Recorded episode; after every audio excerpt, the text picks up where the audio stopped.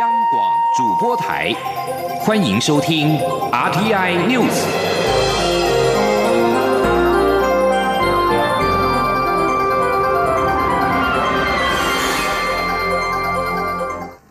各位好，我是李自立，欢迎收听这一节央广主播台提供给您的 RTI News。蔡英文总统今天主持总统府原住民族历史正义与转型正义委员会第八次委员会议。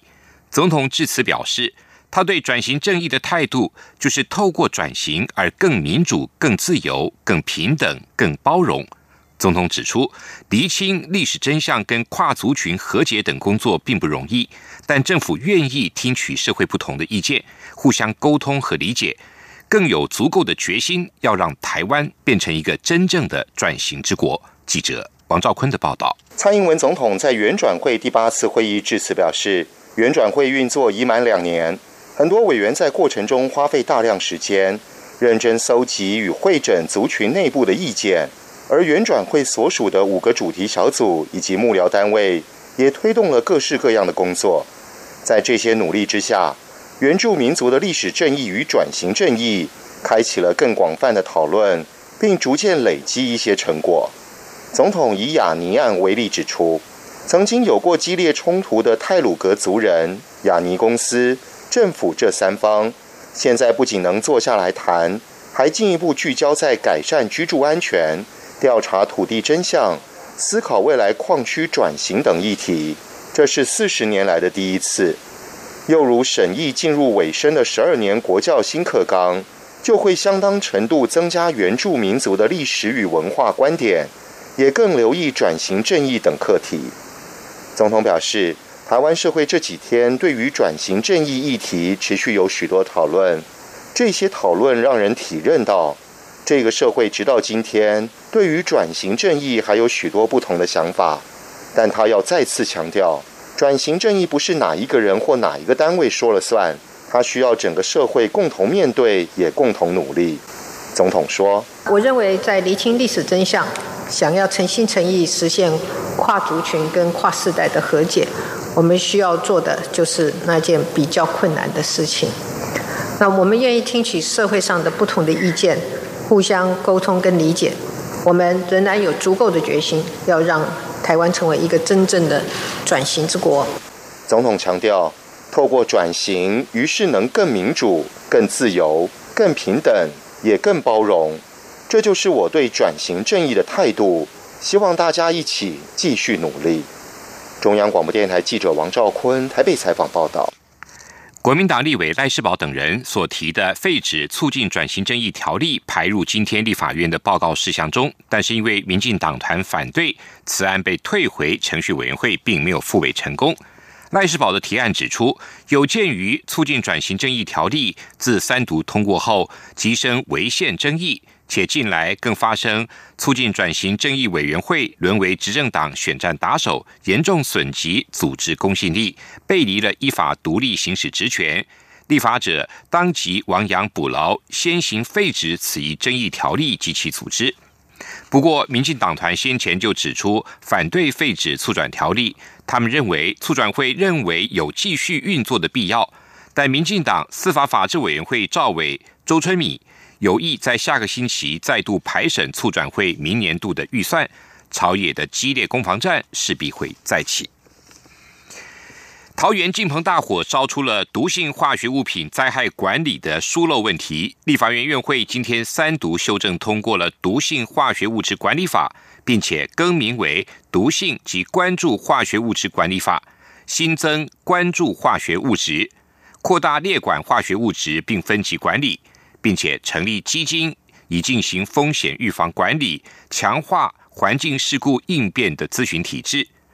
同时，修法也明定行政院应该设立国家化学物质管理汇报，由行政院长担任召集人，加强国家化学物质相关业务的决策及协调。记者刘玉秋的报道。为符合民众对于扩大管理化学物质的期待，立法院院会二十一号三读修正通过《毒性化学物质管理法》，纳入关注化学物质及管理专章后，将法案名称更名为《毒性及关注化学物质管理法》。所谓关注化学物质，就是指毒性化学物质以外的化学物质，基于物质特性或国内外关注的民生消费议题，经中央主管机关认定有污染环境或危害人体健康之。于并公告进行分析管理。参与修法的民进党立委吴玉琴表示，为加强负责国家化学物质相关业务的决策及协调，并交由相关部会执行。这一次修法明定，行政院应设国家化学物质管理汇报，由行政院长担任召集人，跨部会协调化学物质风险评估及管理措施。为了要强化化学物质管理的横向联系，这次修法特别要求了行政院设立的。国家化学物质管理汇报，以强化各部会管理的一个协同工作。同时，有鉴于桃园进棚大火，因场内存有大量毒性化学物品，造成救灾困难与人员伤亡。这次修法也特别强化事故预防，针对毒性化学物质及经中央主管机关指定公告具有危害性的关注化学物质，明定其相关运作人，除应积极预防事故发生外，也需要指派。派专业应变人员或委托经主管机关认证的专业应变机关，在事故发生时采取必要处理措施。在预防灾害部分，修法也建立专业的应变机构认证制度及专业应变人员，平日可协助厂商办理训练。另外，为扩展化学物质管理能量，修法也增订征收化学物质运作费的相关授权规定，并成立基金管理，还导入吹哨者。条款、证人保护、民众检举、公民诉讼及追缴不法利得等制度。至于罚则部分，这次修法也增订罚金下限，唯一规定申请许可证而擅自制造、输入、贩卖毒性化学物质者，若因而致人于死，可处无期徒刑或七年以上有期徒刑，得并科新台币五百万元以上一千万元以下罚金。中央广播电台记者刘秋采访报道。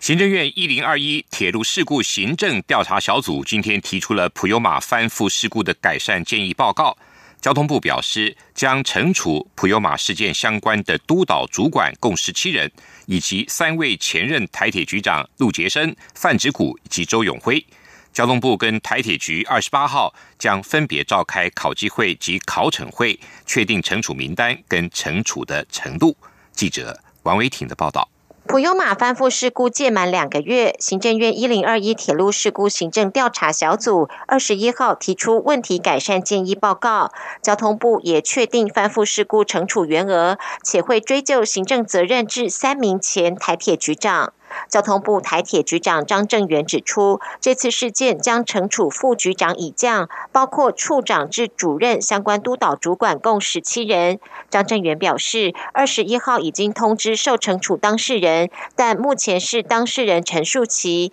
待二十八号召开考成会后，才会确定惩处名单。张正元说：“这一次惩处的人员包括副局长、处长、副处长。”科长、段长、副段长、主任等相关督导的主管，一共十七人。惩处的额度呢，依据他们呃涉嫌的轻重，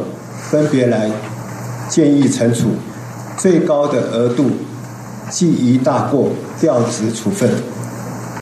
至于司机员邮政重的部分，张振元表示，由于减掉正在侦办，司机员配合司法程序调查，不在这波惩处名单之列。交通部代理部长王国才并指出，二零零七年六月的大理事故造成五人死亡，当时的事故原因就是 ATP 系统被隔离。但直到普悠马十九辆列车投入营运，ATP 远端监视系统都没有连线。王国才指出，大理事故是重大事故，任何一位台铁局长都应该重视。交通部也将追究三位前台铁局长陆杰生、范植谷和周永辉的行政责任。任最重记一大过处分。另外，行政院调查小组也建议台铁立即检讨 ATP 隔离操作、通报及隔离讯号的监视与确认，尽速完成 ATP 远端监视线路接线，向日商查明主风泵异常根本原因，以及加强保养主风泵零组件等。中央广播电台记者王威婷采访报道。非洲猪瘟疫情在中国持续的蔓延，农委会针对违法携带肉品入境，寄出了重罚。相关新法在十四号上路之后，十六号又有台籍旅客从福建搭乘海峡号船班入境时，在台中港遭查获违规携带福州特产的燕皮入境，遭罚新台币五万元。经过检验之后，农委会防检局今天公布，这个燕皮含有非洲猪瘟病毒。由于燕皮是由剁碎的猪肉跟面粉揉制而成。农委会提醒，目前中国为非洲猪瘟疫区，任何含有中国猪肉的制品都不可以带入台湾。农委会十八号因此修正了财罚基准，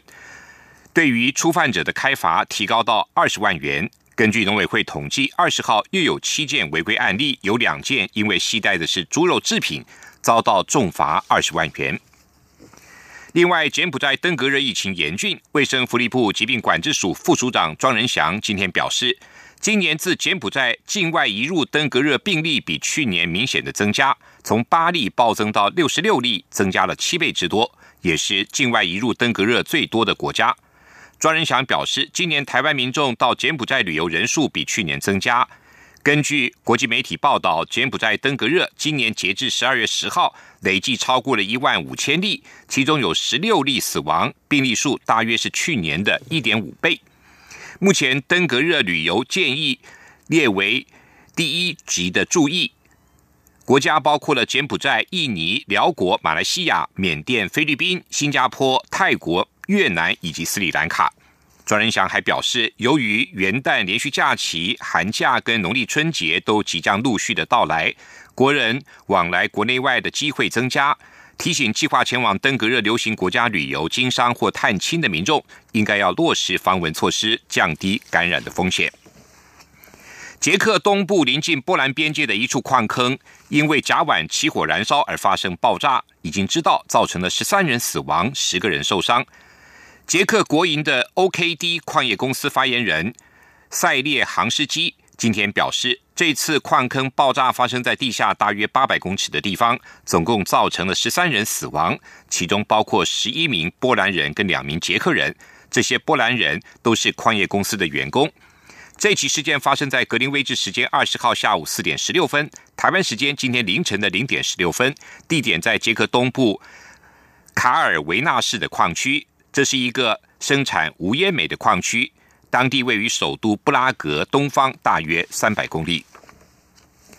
南韩外交部和平交涉本部部长李杜勋跟美国对北韩政策特别代表毕根今天商定对南北韩跨境铁路跟公路对接计划豁免制裁。韩国联合通讯社指出，李杜勋跟毕根今天在首尔共同主持了韩美有关。北韩事务工作组的第二次会议会后，李杜勋表示，韩美双方就南北韩跨境铁路跟公路对接计划豁免制裁达成了共识。这个项目的开工仪式可望在二十六号如期举行。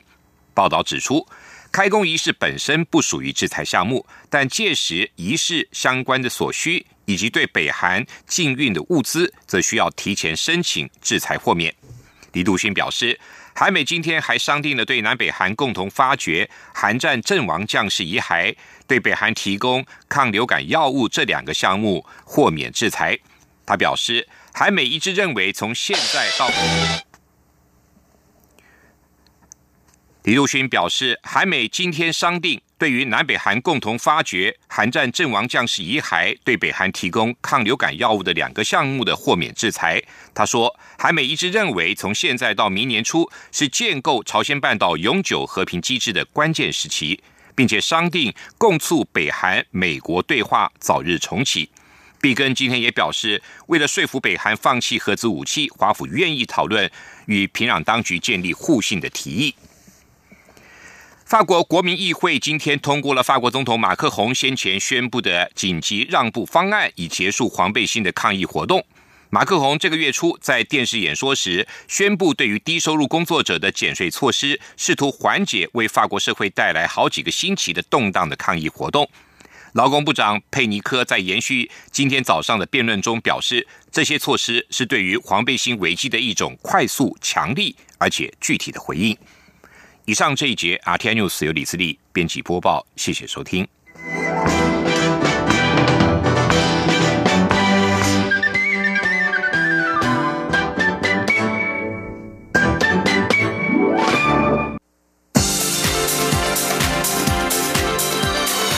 这里是中央广播电台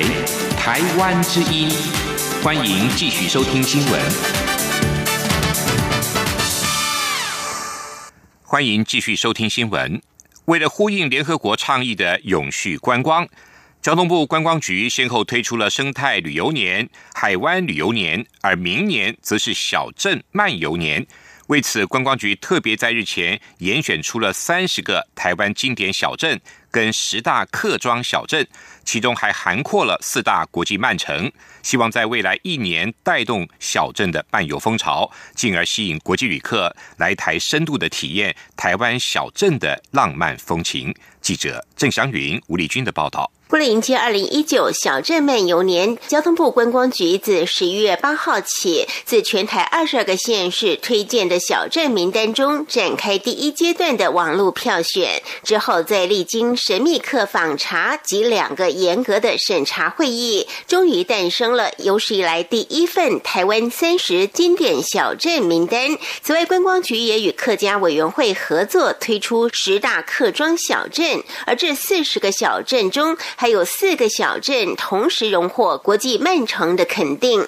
观光局长周永辉二十一号特别为获选的四十个经典客庄与曼城小镇颁奖，并强调凡入选的小镇都可获得新台一百万元，来着手整顿小镇的软硬体设施，希望达到六个 S，就是清洁、清扫、整齐、整顿、安全及美学素养，并结合在地的新创及清。创活力来展现小镇的特色、好客精神以及在地的品味、美食与文史特色，擦亮台湾小镇的品牌。周永辉说：“这次二零一九年台湾小镇漫游年，其实是一个非常重要的里程碑。我们希望把台湾经典三十个小镇跟客庄十大小镇推荐到我们的国人，尤其是国际的外国光客，其实也很期待。”我们相信台湾小镇能够结合浪漫漫城的旅游，深度看到我们台湾好客的精神，以及台湾在地的特色跟美食。我们也希望品质上能够提升，打好我们台湾的品牌。此外，为了将台湾小镇行销到世界，观光局也推出十万青年奖百万活动，希望吸引十万名青年朋友前往这四十个台湾小镇深度旅行，并将造访的经验、心得、感想。或建议上传到偶熊粉丝团，让台湾小镇在小镇漫游年发光发热，也让全世界因此认识台湾，进而喜欢台湾、向往台湾、体验台湾。中央广播电台记者郑祥云、吴丽君在台北采访报道。为了将花东的部落呢独特的工艺还有酿造文化也推上国际。交通部观光局也特别推出了以酿文化为主轴的山海酿校花东旅四大游程，涵盖了十二个部落跟三个客家小镇，让游客深度的体验散落在花东山海纵谷间的南岛跟客家族群的古老酿智慧，搭配原住民特有的工艺及歌声，将让民众们留下难忘的旅程。记者郑香云、吴丽君报道。交通部观光局二十一号在台北推出一场充满原民风的山海酿校花东旅记者会，现场除了有满满的原民工艺，还有各式各样的小米酒，加上独特的原住民表演，让大家恍如走进世外桃源的花东部落里。观光局技术组组长黄世芳表示，每个部落都有不同的酿造文化及风味，因此观光局这一次特别规划以酿文化为主轴，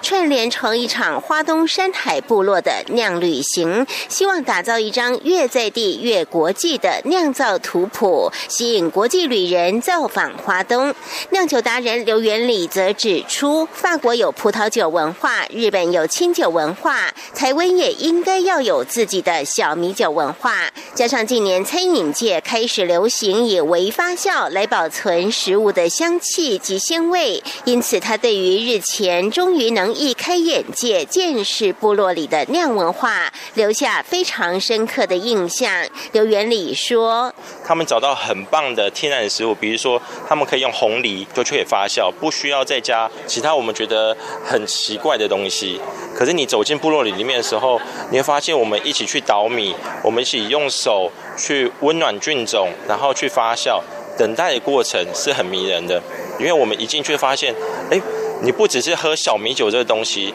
你跟大自然可以这么接近，然后再听着原住民的音乐、原住民的艺术，这是一个截然不同的感受。山海酿校花东旅四大游程包括花莲同门部落及凤林曼城习酿之旅、花东海岸酿制造艺术风格旅行、台东南回部落。酿旅行及花东纵谷客家小镇酿旅行等。详情可上活动官网“木旅时光”查询。中央广播电台记者郑祥云、吴丽君在台北采访报道。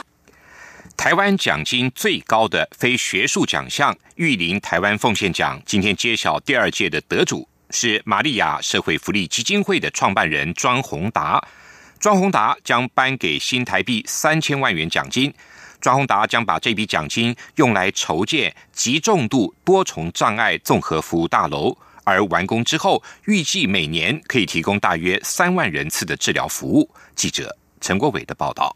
林玉林宏泰教育基金会设立玉林台湾奉献奖，从去年起，每年至少选出一名致力解决台湾的社会问题、默默推动台湾进步的杰出奉献者，并颁发奖金新台币三千万。今年评审团将玉林台湾奉献奖颁给玛利亚社会福利基金会创办人庄宏达。庄宏达在台湾从事身心障碍者照护长达三十多年，在一九八八年成立玛利亚基金会，并组成。全国社福组织最大的医疗复健团队，提供障碍者医疗复健、教育及职业训练。虽然我无法前往非洲或者印度的加尔各答，但却能在身旁的社区里边，也发现了许多身心方面有特别需求的弱势者，他们就是我的非洲和我的加尔各答。玛利亚基金会当年成立时的服务对象只有十六名孩子，到今年包含已成年的服务对象总计达三千七百四十三人。评审团认为，庄宏达真正体现了重视每个生命的教育理念，并将医师专业落实在细节，也展现台湾在医疗附件的专业及创新。他们期盼透过庄宏达的获奖，能唤起社会大众重视国内发展迟缓及身障族群的照护与教育。他竟然说是会走不会爬，就只会滚。那时候是一岁九个月了，什么都不会。然后在这里半年了，会走会爬，甚至会自己吃饭。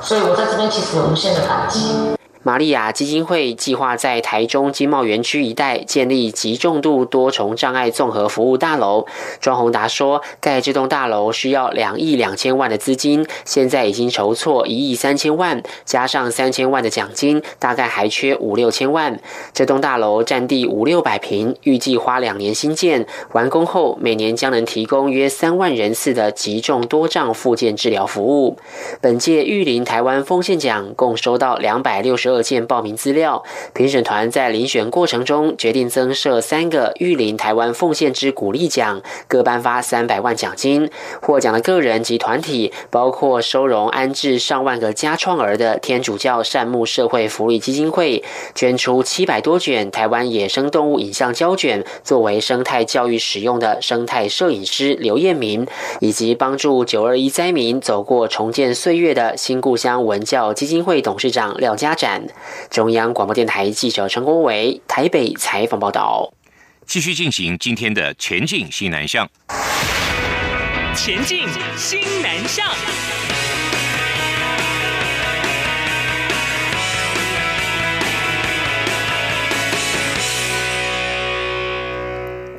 由国立高雄科技大学为马来西亚华文独立中学老师量身打造的创意创新创业师资培训营，这个月再度举办，共有十一名师长趁着马来西亚学期间的假期来台参加。有老师在营队结束之后直呼这四天的课程好精彩，令人意犹未尽。他们并表示，往后将把这次所学运用在中学生的课堂上。记者。陈国伟的报道：高雄科技大学举办第二届创意创新创业师资培训营，共有马来西亚巴生新华中学、居銮中华中学、美里培明中学的教师，以及马来西亚华校董事联合会总会的行政人员等十一名师长参加。四天的课程包括三堂设计思考、创意发想以及创客实作体验，并走访高雄博尔、江二库、台南科学工业园区以及奇美博物馆。在董总担任。任中学生月刊执行主编的傅美华对营队课程意犹未尽，觉得四天的课程太短。他说：“没想过创意、创新、创业这三创彼此连结是个循环。一般上我们的中学教育也只到创新就暂停，哎，可是没有想到说这一次来了这里，哎，原来他要更进阶，是走向创业。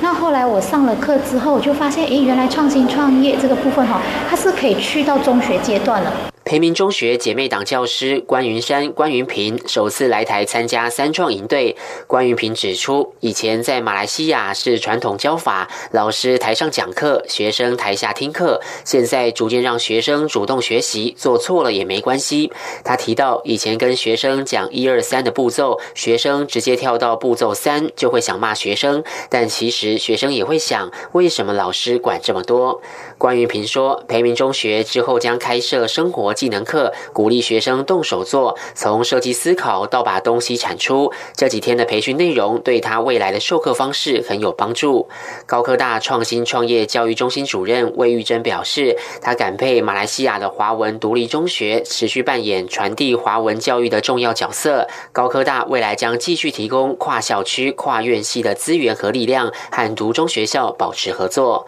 中央广播电台记者陈国伟高雄采访报道。为落实政府推动西南向政策，强化台泰双方的医卫产业合作，分享台湾智慧医疗经验。二十号，由彰化基督教医院捐赠给曼谷基督教医院智慧医疗设备，并且设立了智慧医疗示范点。中华民国驻泰国经济文化办事处发布新闻指出，由彰化基督教医院协同总院长郭守仁领军。二十号，在驻泰国经济文化办事处代表童振源跟泰国基督教协会主席他威萨的见证下，在泰国曼谷基督教医院举办了智慧医疗示范点设立跟设备捐赠仪式。捐赠的设备包括有智慧生理量测系统、数位影像诊断组。二十二号也将前往泰北青睐设立另外一个智慧医疗示范点，也捐赠相关的设备。以造福台北边境的民众，改善偏远地区医疗资源缺乏的情况。彰化基督教医院也期望跟曼谷的基督教医院合作，打造为泰国台商就医首选医院，并且和张基建立转诊机制。在驻菲律宾代表的促成之下，菲律宾台商总会与菲律宾丹路农业大学。今天签署备忘录，同意在文化、语言、教育、培训跟示范农场等领域进行合作。中华民国驻菲代表徐佩勇、丹路农业大学国际处处长费瑞担任见证人，多位驻菲代表处的官员跟丹路农业大学的教职员一百多人在场观礼。徐佩勇表示，台湾在农业发展上有非常宝贵的经验，在政府力推新南向政策之下。驻菲代表处希望透过菲律宾台商总会来协助菲国发展农业，也让菲国大学生有机会把理论跟概念实际的加以运用。他也期盼为菲国学生提供更多的台湾奖学金的名额，让菲律宾有机会来台深造、体验台湾，了解台湾不但是一个好伙伴，也是值得学习的好邻居。菲律宾农业条件好，土地肥沃跟广阔，气候温暖，而台湾则拥有人才、技术跟其他资源，合作的潜力宽广。这个月稍早，双方刚刚在碧瑶市设立了香菇实验农场。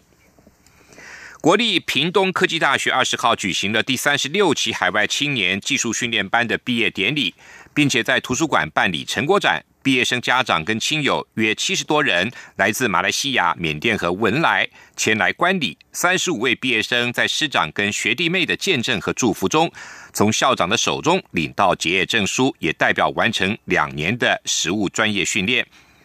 农园生产及精致农业科毕业生代表。李亮宏致辞时表示，历经两年在平科大的成长，学有所长，期盼这些苦辣都能够成为最珍贵的回忆。毕业后，他们会向梦想